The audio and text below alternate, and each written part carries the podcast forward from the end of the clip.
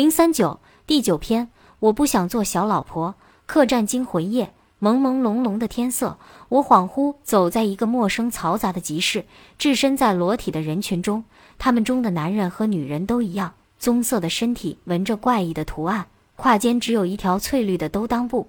地上置放着古老的秤，那是一种类似天平的横具。充当砝码的是一些莫名其妙的东西。市场交易的货物是什么？我不知道。猩红的像凝固的血块，闷黑的如干结的大便，触目惊心，令人作呕。更让我心惊肉跳的是，走到任何地方，总有一双窥视的眼睛如芒刺背。转身，一种从未见过的动物，似熊似虎又似人，一闪不见踪影。但那令人毛骨悚然的目光依然尾随，像柄冰凉的剑穿透我的心脏，令人窒息。砰砰，声响猛地惊醒。梦境的汗水如湿了我的睡衣，梦境的残片还在眼底翻动。一束炫目的阳光钻过窗子的破洞，残薄的窗帘清晰地显现一个人影，长发如瀑女人丰盈的身影，用手紧扣从里拴紧的二零六室房门。谁谁谁呀？睡眼蒙 NFDA 八的青子从被里钻出，头发散乱，脸色惨白，警惕发问：“我是县里主管宣传的胡芳。”李书记和鲍县长派我来带你们去采访。柔糯流利的汉语彻底赶走我的梦魇，搅扰一夜灰蒙蒙的阴霾瞬间消散。我回到现实，触摸和呼吸到清晨的灿烂阳光。昨晚本想能在县长家的深山豪宅借宿，阿嫂却派车将我和青子送下山。我们被带到蒙茂县委招待所，县城一所简易青砖楼房的小客栈。一个看不出国籍的胖女人。拖着鞋，裹着绿筒裙，无精打采地开了二楼外走廊二零六室的房门铁锁，告诉我们洗漱可到走廊尽头，那有从山里引流下的泉水。室内紧凑的空间，昏暗的灯光，面向走道的窗子紧挨着门，窗玻璃下角破裂的口子，溜溜吹进小风，陈旧的窗帘闷闷飘曳。一条旧木桌，两张破木床。一台老式电视机，两只失去透明感的玻璃杯，地上丢着沾污的搪瓷脸盆，斑斑锈迹像陈年的血渍。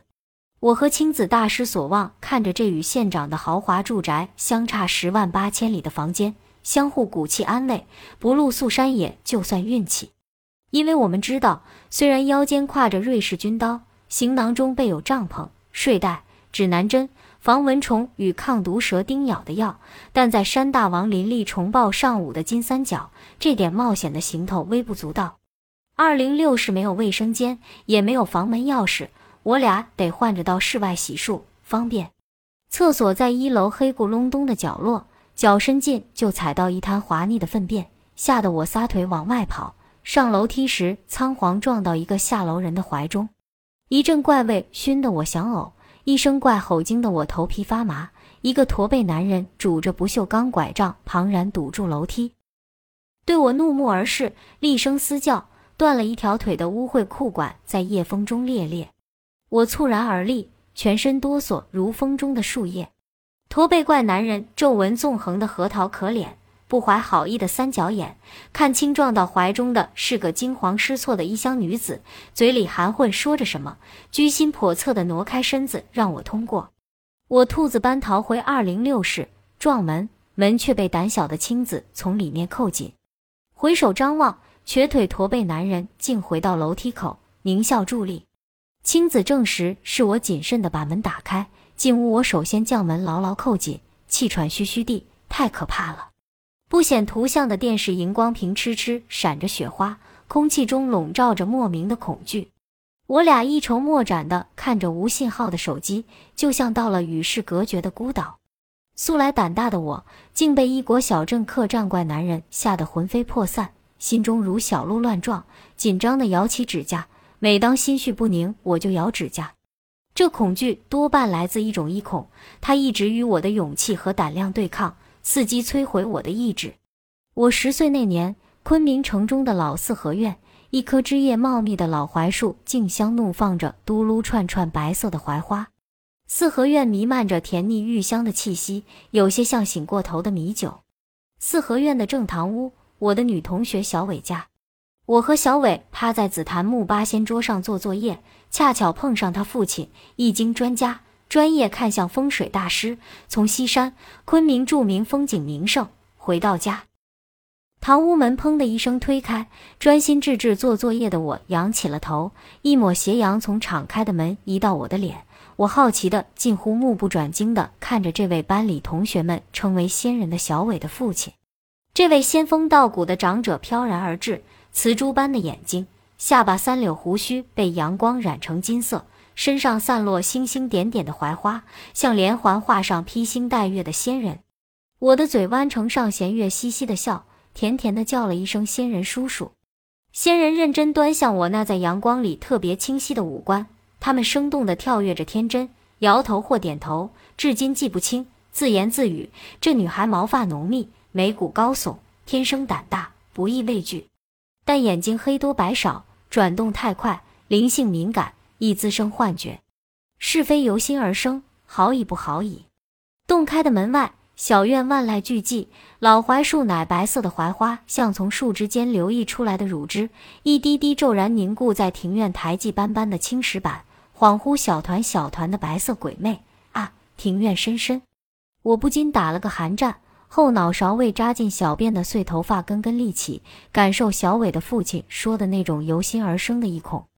志玲的我不可能领悟仙人莫测高深的话，以后才知他说我是天生敏感特质、爱幻想的女孩，可怕的想象力潜在不安因素。我的脑海经常泛滥漫记海盗船、森林洞穴、食人部落、引诱夏娃偷吃苹果的那条蛇，想象经历前所未有的稀奇古怪。非洲、越南、科索沃、红色高棉。亚马逊河、耶路撒冷以及现在的阿富汗和伊拉克，都是我想成为一名战地记者奔赴的理想之地。